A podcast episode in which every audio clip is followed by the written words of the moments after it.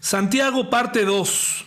Santiago parte 2, hermanos. Vamos a, vamos a estudiar. Eh, dice aquí esta cita, eh, si no han tenido oportunidad de eh, estudiar algunos escritos de C.S. Lewis, se los recomiendo. dice así, ningún hombre conoce lo malo que es hasta que no ha tratado de esforzarse por ser bueno. Solo podrás conocer la fuerza de un viento tratando de caminar contra él, no dejándote llevar. Ningún hombre ni ninguna mujer conoce lo malo que es hasta que no ha tratado de esforzarse por ser bueno. Creo que eh, todos nosotros en algún momento de nuestra vida hemos intentado eh, convertirnos en mejores personas, mejores creyentes. Y Dice este mismo autor que mucha gente mala o muy mala, que hace cosas malas, realmente no entienden o no comprenden el mal que están haciendo, ni la grandeza de su mal, porque siempre han vivido entregados a la maldad, entonces no, no pueden saber y a veces no comprenden, no sé si les ha tocado ver algunos personajes que han sido detenidos, eh, están en los juicios, sobre todo en Estados Unidos, y que no muestran ningún tipo de arrepentimiento, ningún tipo de sentimiento. Esto se debe a que muchos de ellos mm, pues no han podido darse cuenta del daño que han causado porque toda la vida han estado haciendo daño. Entonces, si tú realmente quieres saber qué tan, qué tan malo eres eh, y qué tanta maldad hay en ti, eh, es el día en el que tratas de dejar a un lado ese lado oscuro que todos tenemos ahí, solamente ahí nos damos cuenta de, lo difícil que es caminar en el Señor, de lo difícil que es eh, tomar decisiones correctas y darnos cuenta de nuestra bancarrota espiritual, nuestra, nuestra maldad, lo que somos capaces de hacer.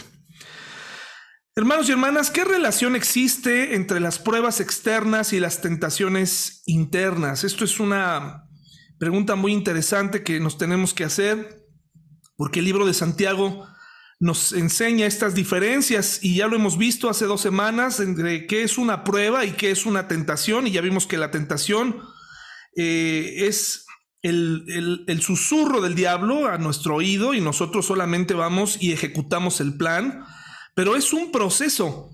Y una prueba proviene de Dios, es una prueba que viene directamente de Dios para probar nuestra fe porque Él tiene todo el derecho de probar nuestra fe porque no hay otra forma, es el mecanismo que Dios ha escogido de probarnos. Es un mecanismo duro en ocasiones, pero no es destructivo. Nos tiene que enriquecer, tenemos que salir como el oro.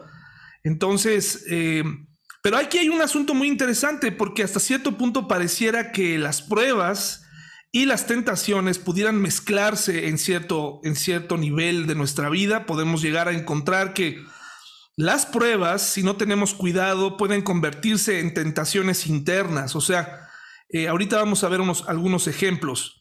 Les invito a ir a Génesis 39, 7 al 12, por favor. Génesis 39, 7 al 12.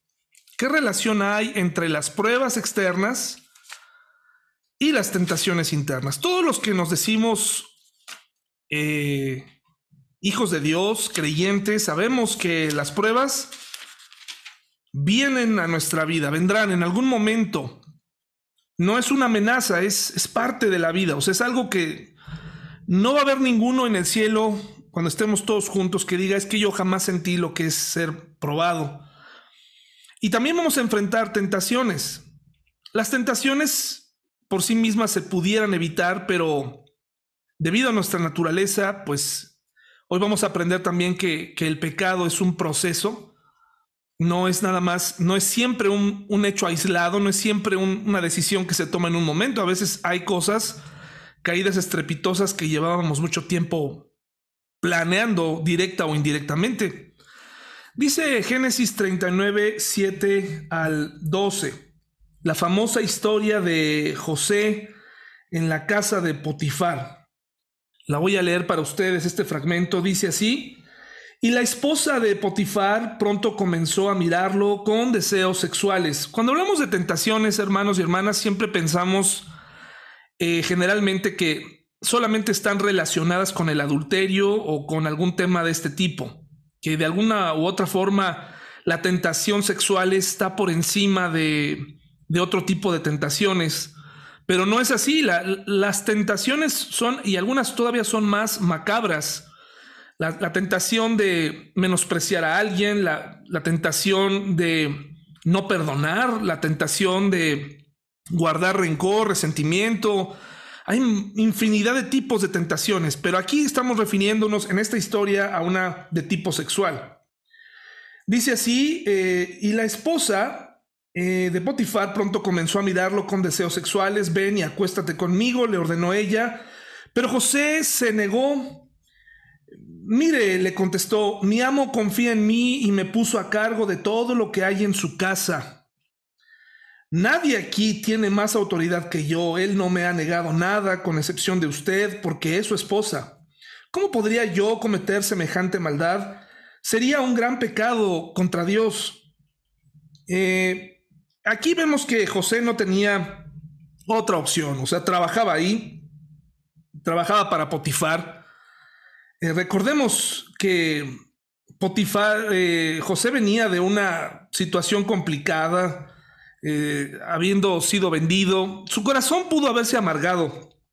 Y aquí es donde precisamente podemos comprender que las tentaciones, las pruebas se pueden convertir en tentaciones internas porque pudo haber llegado el momento, como seguramente te ha pasado, me ha pasado a mí, que cuando empezamos a estar en la prueba, dependiendo de nuestro nivel de crecimiento cristiano, comenzamos a pensar que, que Dios no nos ama, que Dios ya le gustó hacernos sufrir, que sería mejor no ser cristiano, que sería mejor haber continuado con nuestra vida, que incluso eh, si José probablemente si, hubiera, si se hubiera dejado amargar o llenar de pensamientos de este tipo, pudo haber pensado, me pude haber comportado como mis hermanos, pude haber sido cómplice de ellos, pude haber sido otro tipo de persona y, estoy seguro que no me hubiera pasado esto. Este es, esto es a lo que nos referimos cuando hablamos de que las pruebas se pueden convertir en tentaciones internas. La parte más oscura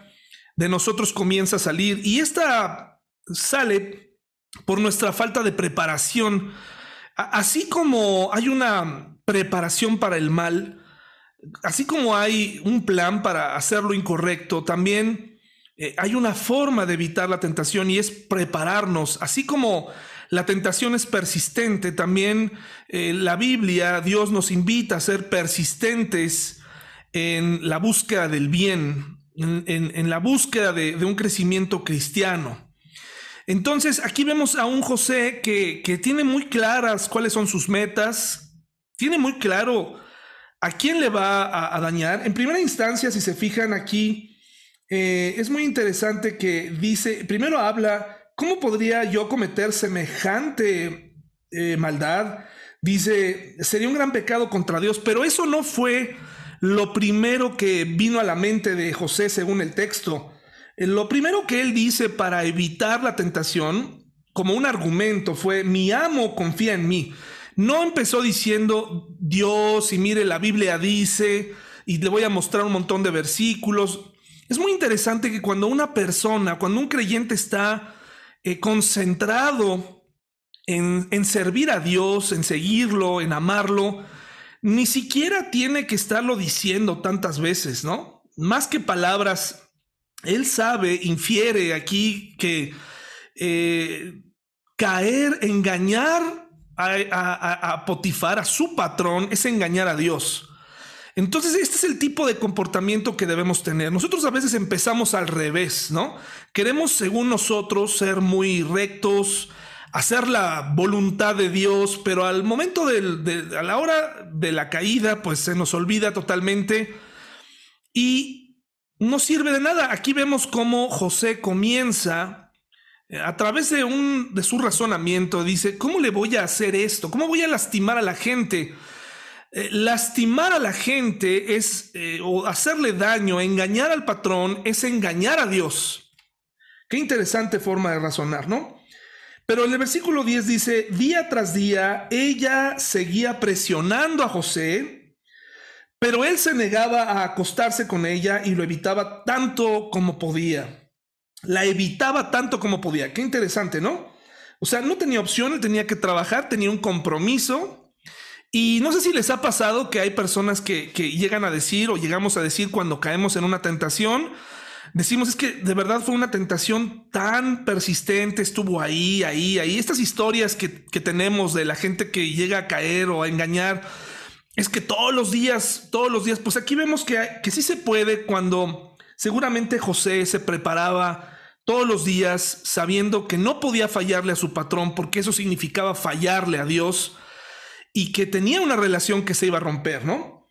Luego dice aquí, cierto día, sin embargo, José entró a hacer su trabajo y no había nadie más allí. Una de las cosas que puede servir cuando tenemos tentaciones es pensar en el daño, en todos los daños colaterales que podemos causar a la gente que amamos. Si José hubiera caído aquí, hubieran cambiado muchas cosas. Eh, eh, de todas maneras fue culpado injustamente, pero estoy seguro que si él hubiera caído con la esposa de Potifar, hubieran sucedido y se hubieran desencadenado una serie de eventos. Y recuerden que José tiene una, tiene una parte muy importante en la historia del pueblo de Israel, en, esta parte de, hacer que las tribus sobrevivieran a la hambruna, ¿no? A través de él, Dios los rescata en Egipto.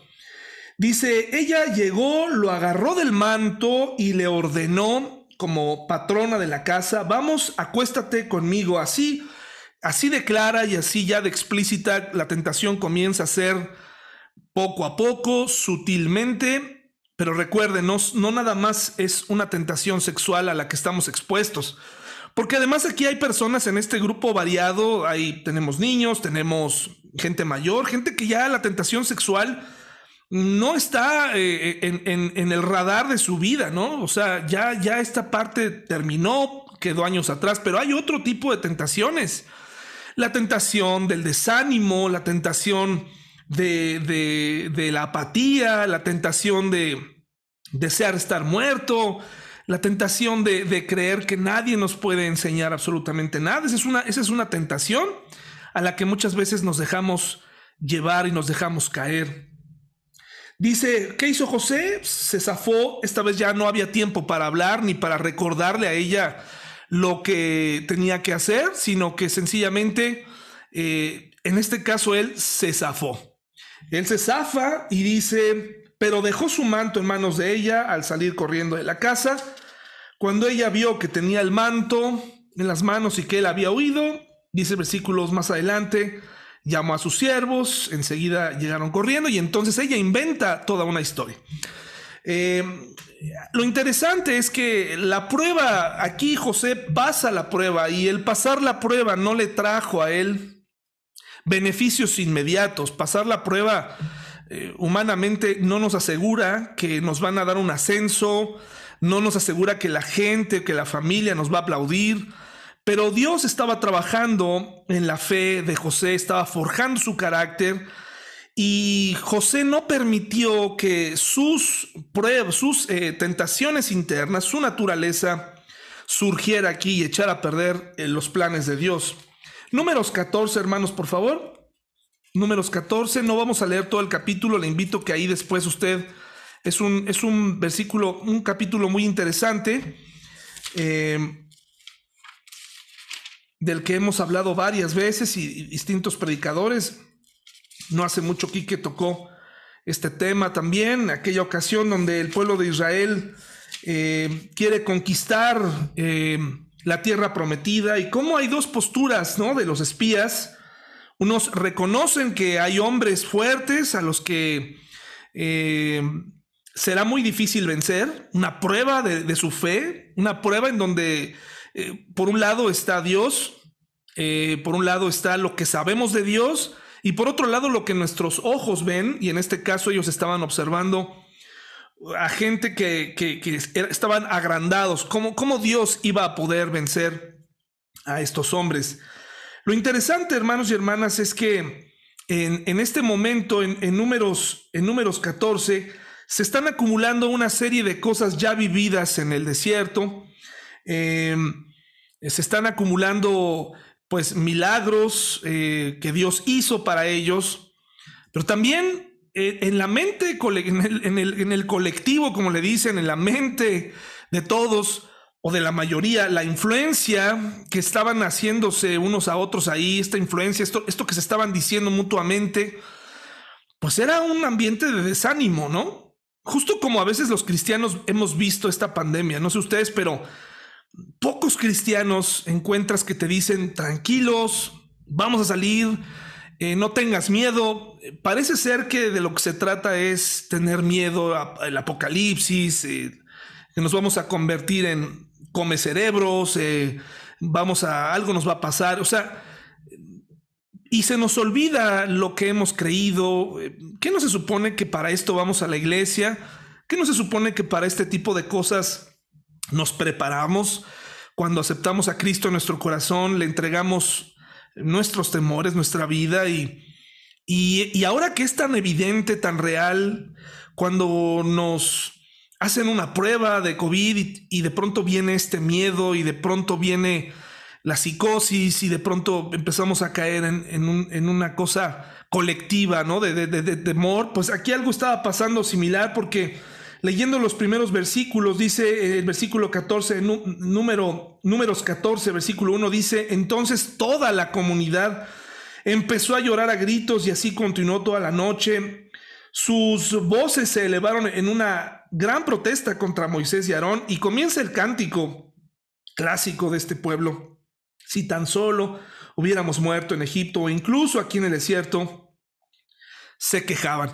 Aquí entonces vemos que una prueba de la fe se convierte en una tentación, una tentación a la incredulidad, una tentación a alejarse de Dios completamente. Miren hermanos y hermanas, cuando tenemos o, conocemos a un creyente, no sé si les ha pasado que de pronto eh, tienes a un creyente que, con el, que crees conocer, que, con el que has orado, con el que has convivido, y de pronto se aleja del cristianismo eh, uno no se explica por qué. Bueno, no se alejó de la noche a la mañana. Esto, este proceso comenzó. Por eso, hermanos y hermanas, el estar aquí esta noche tiene gran utilidad. Eh, el ir a la iglesia no es solamente para ir a recabar ofrendas o, o para sentirnos un poco mejor.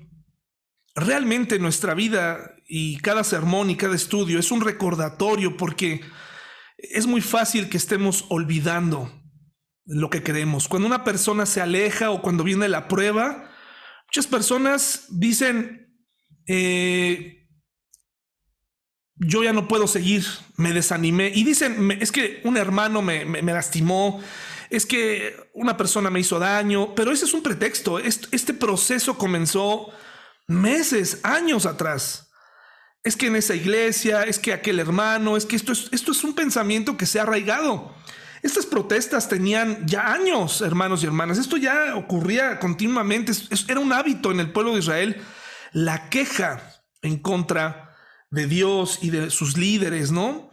Entonces tenemos que tener cuidado. Cuando tú te conectas, cuando tú asistes a una reunión, cuando tú oras, eh, ahí yo no puedo estar contigo. Yo no sé cómo están tus tiempos de oración, tu devoción, tu lectura. Eh, pues ahí eh, yo no puedo estar, pero nos podemos dar cuenta que entre más estés cerca de Dios, entre más inviertas en la iglesia, y no me refiero a tu dinero, más preparado vas a estar para afrontar la prueba y para enfrentar la tentación. Entre más te empapes, entre menos te separes, más preparado vas a estar. Será más fácil echar mano cuando venga la prueba. Eh, hermanos, es difícil ayudar a alguien que no has visto en mucho tiempo. Si bien la iglesia es una comunidad y tratamos de ser unidos es muy complicado cuando de pronto vemos a hermanos tener pruebas muy difíciles y darnos cuenta que los dos años anteriores, tres, dos, un año entero, se ausentaron. Entonces, ¿cómo? ¿Qué les dices, no?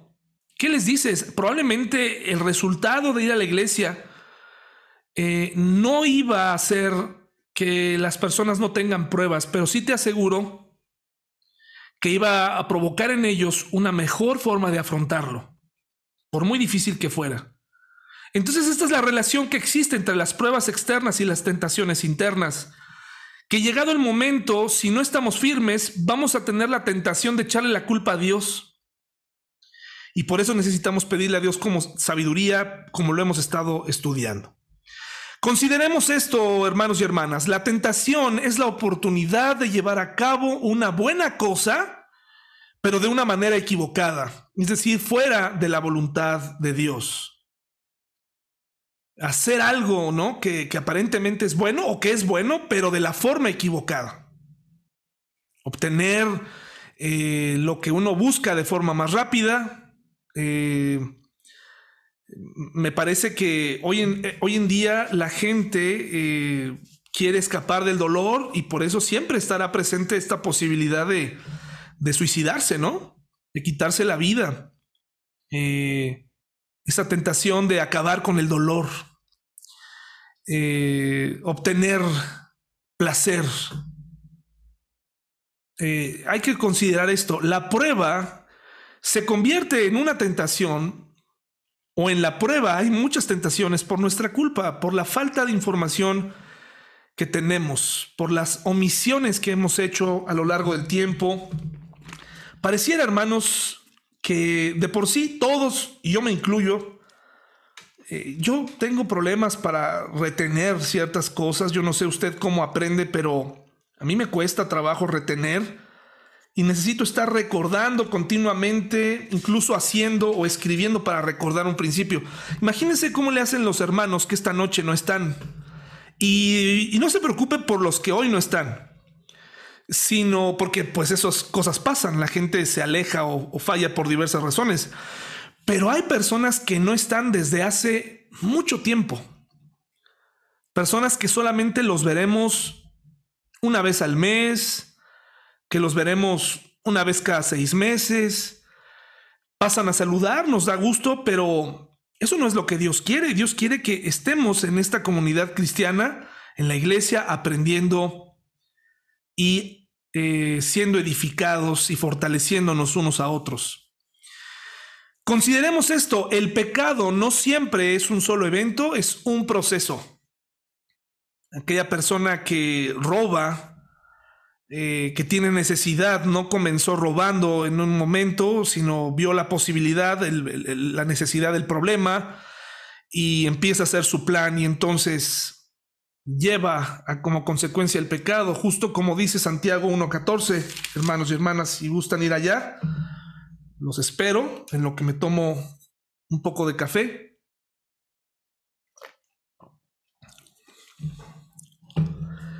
Y viene un concepto que es bueno considerar, la concupiscencia. La concupiscencia es una palabra de esas como que existen en el castellano, en nuestras Biblias, que hacen como que se genere cierta resistencia, ¿no? Una palabra rebuscada, pero que es muy sencillo. La concupiscencia es el deseo inmoderado por algo. Y ese deseo inmoderado no solamente se tiene que ver con, el deseo sexual. De hecho, aquí en el primer capítulo de Santiago usted puede ver que no se habla para nada de un deseo sexual. Está hablando de, incluso se habla de las riquezas.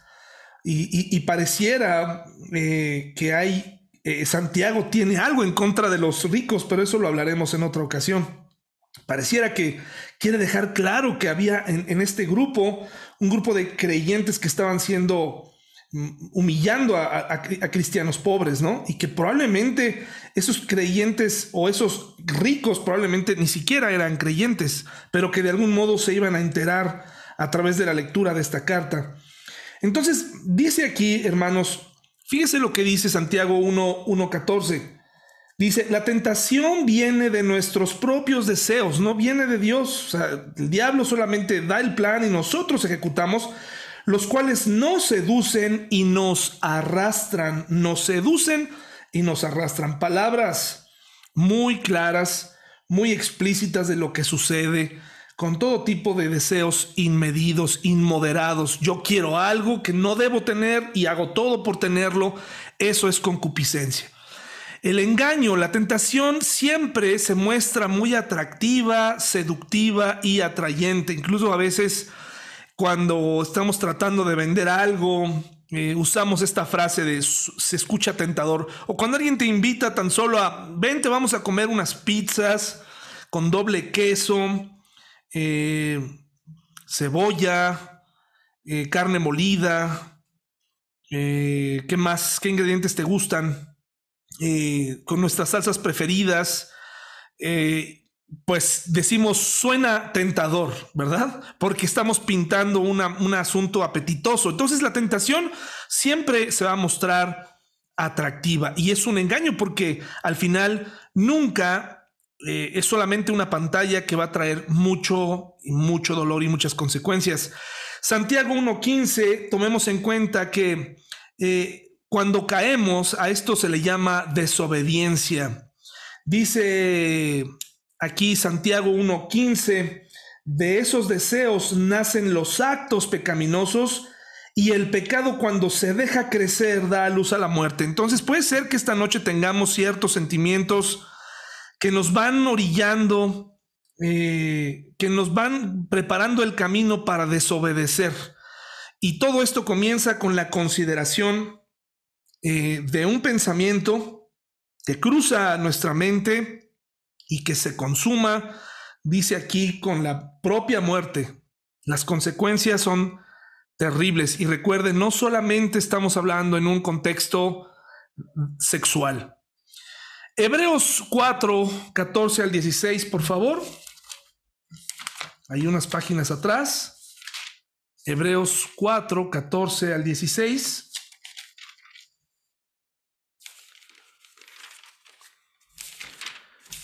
Vamos para allá, hermanos y hermanas.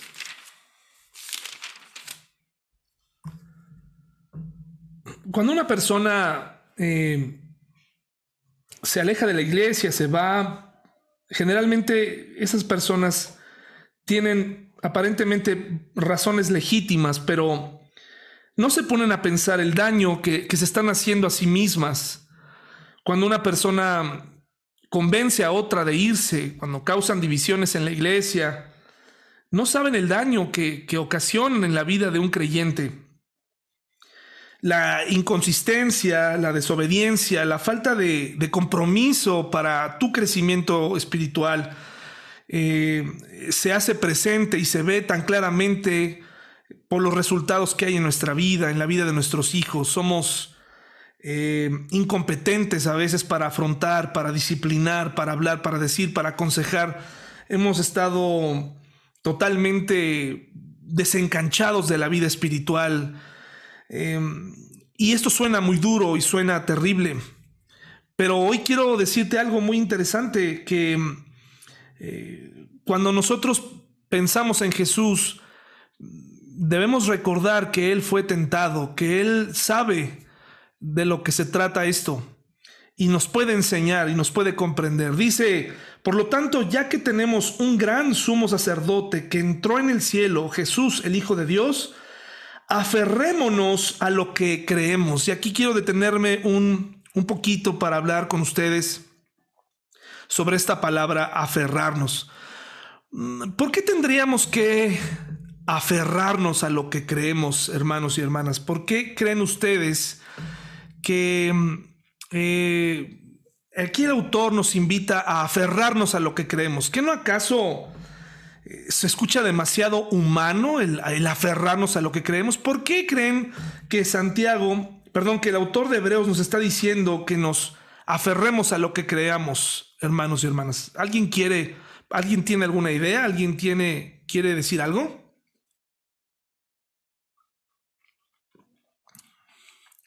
Bien, adelante, Quique. Gracias. Bueno, eh, me parece que va de la mano con, dejarse llevar por la, por la corriente, me parece que va de la mano de lo, de tentador que, que es eh, el pecado. Es muy fácil permitir que vaya diluyéndose la convicción y me parece que al menos en mi cabeza hace juego el aferrarse con el llevar cautiva la voluntad, es decir, aferrarse se refiere a, no permitir moverse nada con respecto a, a lo que ya se nos está pidiendo o lo que se espera de nosotros. Porque si uno no se aferra, como mencionaba, se va diluyendo el propósito original o lo que era correcto y se va convirtiendo en algo intermedio o en algo negativo hasta que llega un punto en el que uno ya no, ya está muy lejos de donde empezó todo, ¿no? No sé si me explico. Sí, gracias, Quique. Eh, ¿Por qué nos tenemos que aferrar aquí? Bueno, es, es, importante que comprendamos esto. Por años yo eh, hasta eh, en mi vida cristiana he ido entendiendo algunos conceptos de mejor manera y espero explicarlo mejor esta noche. Porque me he preguntado siempre, ¿por qué si una persona es creyente o dice ser creyente en el momento de la prueba o de la tentación pareciera que, que no lo es? o, por qué de pronto una persona se aleja o cae estrepitosamente. ¿Qué está pasando? ¿Somos o no somos cristianos? ¿Qué, qué sucede, no? Cuando yo leo este pasaje de aferrarnos es porque nosotros tenemos que ir a la iglesia, leer la Biblia, orar, porque es fácil zafarnos. Les voy a decir qué, qué pasa. Durante años me explicaron que, que la fe y la razón eran como cosas distintas. ¿De acuerdo? O sea, como que la fe, tener confianza en lo que Dios nos enseña, en la palabra de Dios, no tenía nada que ver con la razón. Casi, casi la razón, el intelecto, no tenía nada que ver. Pero, pero no es cierto. Realmente nuestro intelecto, cuando vinimos a Cristo, cuando aceptamos a Cristo, quedó satisfecho. Quedamos convencidos de que Jesús es el Señor, quedamos convencidos de que Él murió por nuestros pecados, quedamos convencidos de muchas cosas. La evidencia que se presentó delante de nosotros fue suficiente para decir, quiero creer en ti. Entonces, ¿por qué una persona que toma una decisión de pronto parece que se aleja? ¿Por qué existen los cristianos que se alejan si en algún momento tuvieron fe y su razón quedó satisfecha? Porque entra en juego algo muy importante que son las emociones los sentimientos, la imaginación humana. Eh, todas estas emociones son las que nos alejan de nuestra fe. Eh, cuando una persona acepta a Cristo, convive en, nuestra, en la iglesia, pero regresa con su familia no creyente, todos los días recibe nueva información aparentemente errónea y lo hacen sentir mal y le dicen es que tú como cristiano divides a la familia, tú como cristiano haces esto y aquello. ¿Qué está sucediendo? La persona olvida por un momento todo lo que había creído y empieza a sentirse mal. Eh, cuando una persona atraviesa una prueba y en vez de no tener la información adecuada de Dios, de estar tomado de Dios, comienza a sentir autocompasión, pobre de mí, yo no merezco que me pase esto, pero ¿por qué a mí? Pero porque a él. Y empieza una, un proceso emocional que nos hace olvidar lo que la razón y la fe en algún momento eh, habían estado ahí claramente y nos habían convencido. Por eso es que tenemos que tener mucho cuidado con nuestras emociones, porque, como les decía, el hacer lo correcto no siempre va a traer resultados inmediatos. Por eso aquí Hebreos, el autor de Hebreos dice, aferrémonos a lo que sabemos, aferrémonos a lo que creemos, que nadie te mueva. Esa es la invitación de muchos escritores de la Biblia, que nadie te mueva de lo que crees, de lo que sabes, de lo que se te ha enseñado. De, saca del baúl de los recuerdos, sermones, estudios, este estudio sí marca y puede marcar una diferencia muy importante. Si eres una persona cerca de la Biblia, si eres una persona cuando estás orando, cuando estás en la iglesia domingo a domingo, y eres otra cuando te ausentas. Y eres otra cuando te das permisos, y eres otra cuando no te aferras y te aferras a lo que sientes que en muchas ocasiones ser cristiano, hermanos y hermanas, no trae satisfacciones, ¿verdad? Eh, en, la parte de los sentimientos. Vencer la voluntad, eh, nuestra carne, eh, arrastrar nuestra voluntad a la iglesia no es bonito. Levantarnos de la cama, llevarnos ahí, es algo que nosotros tenemos que hacer. Dice, aferrémonos a lo que creemos.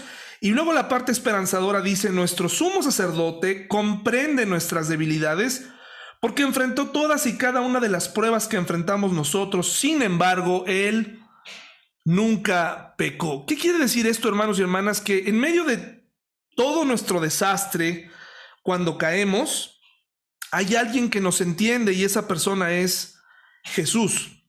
Esa persona eh, nos comprende y nos ama.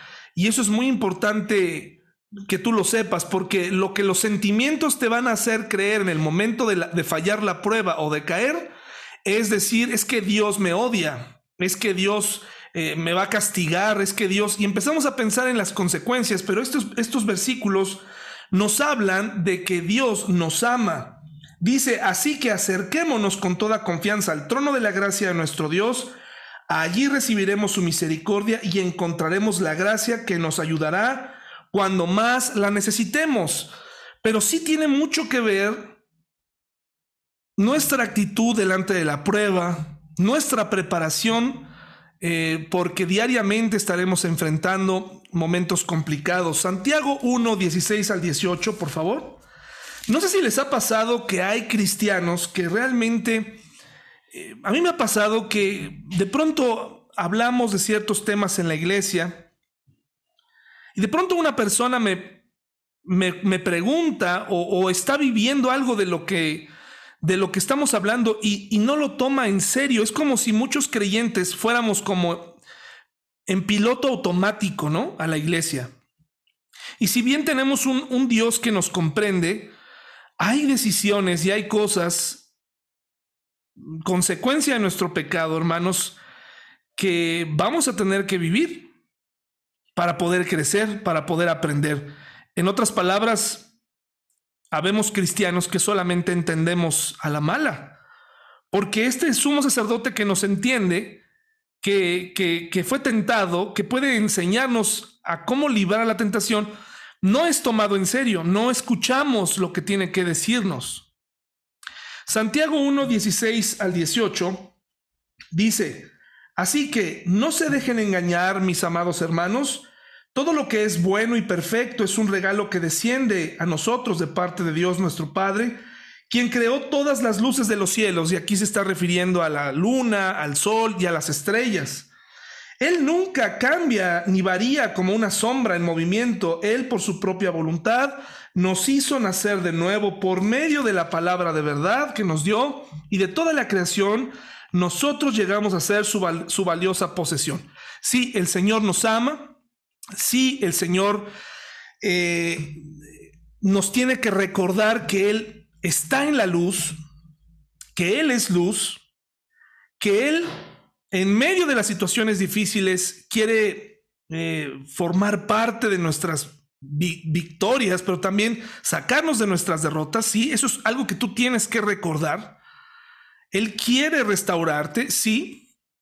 También te quiere recordar que tú estás de ese lado también, del lado de la luz, y que tienes que vivir así, que tenemos que vivir así. Efesios 5.8, por favor. Efesios 5.8. Cada vez que, cada vez que tú pienses, valdrá la pena estar aquí, valdrá la pena ser parte de una iglesia, valdrá la pena orar. Claro que vale la pena vale toda la pena, porque de esa manera vamos alimentándonos, vamos creciendo, de esa manera le vamos poniendo límite a nuestras emociones. Imagínate que en nuestra iglesia todo el tiempo enseñáramos que, que, tú eres un ser especial, que, que eres una persona eh, maravillosa, única, que Dios te hizo y rompió el molde y, todo esto, y que, y que nunca te recordáramos tus responsabilidades como cristiano, ¿no? Imagínate el engaño que viven muchos creyentes al, asistir a iglesias donde solamente les dicen lo que quieren escuchar, solamente hablan de temas agradables, nunca se habla del pecado, solamente hay convivio, solamente hay eh, un permiso para pecar, para hacer una serie de cosas. Fíjense lo que dice Efesios 5.8, por favor, acompáñenme allá. Dice así, pues antes ustedes estaban llenos de oscuridad, pero ahora tienen la luz. Fíjense qué curioso que el autor, aquí Pablo, nos está diciendo, pues antes ustedes estaban llenos de oscuridad, pero no dice ahora están llenos de luz. ¿Se dan cuenta? Dice ahora tienen la luz que proviene del Señor. Es decir, como si hubiera un proceso en donde tiene que salir nuestra oscuridad. No podemos estar siempre eh, del lado oscuro, tenemos que caminar hacia la luz. Por eso dice aquí, pero ahora tiene la luz que proviene del Señor, por lo tanto, vivan como gente de luz. Y vivir como gente de luz significa obedecer lo que Dios tiene para nosotros, obedecer eh, hacer la tarea de asistir, hacer la tarea de estar en comunión con Él, de despojarnos, no por nada el libro de Santiago en el, en el capítulo 1, versículo 19, eh, empieza a darnos lecciones muy precisas sobre el comportamiento y la conducta cristiana. Todos los autores de la Biblia apuntan hacia, hermanos, Dios es luz, Dios es bondad, él se ha manifestado, Él nos ha, en medio incluso de nuestras caídas, nos ha bendecido. Es un Dios de gracia, sí. Pero esa misma luz tiene que provocar en nosotros un cambio de comportamiento, un cambio en tu mente. Si tú no has logrado este cambio aún, eh, probablemente se debe a dos situaciones. A que estás completamente cerrado siendo parte de un grupo de personas a las que quieres, con las que te sientes a gusto y que probablemente ni siquiera te has hecho esta pregunta, pero probablemente eres un grupo que formas parte de un grupo, eres una persona que, que todos los días lucha. Y esa es una bendición, el poder saber que sigo en la lucha, que sigo buscando la luz, que no me, eh, eh, me alegra la oscuridad, que mis problemas del 2021 ya no son los mismos este 2022, que ya voy avanzando en mi vida cristiana, que ya dejé de ser aquel que amenaza con irse o, aquella mujer que, que se esconde detrás de un mal temperamento o de una mala situación económica.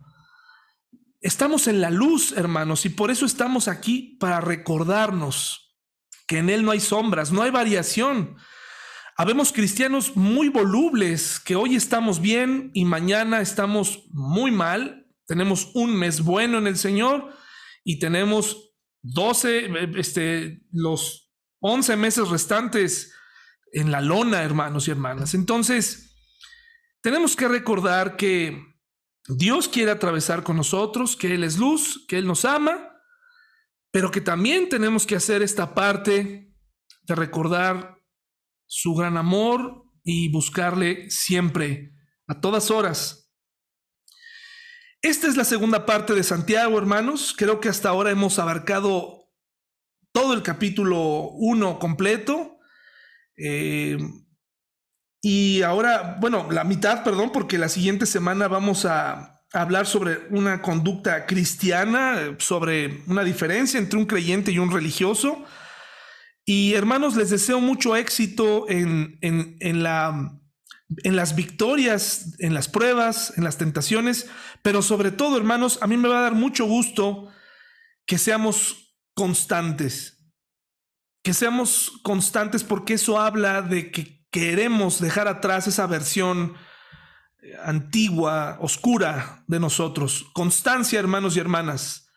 Que no exista esta apatía de decir, ay, qué flojera. Busquemos a Dios porque no nos queda otra, hermanos y hermanas. El, mundo en el que vivimos es un mundo que pone pruebas complicadas.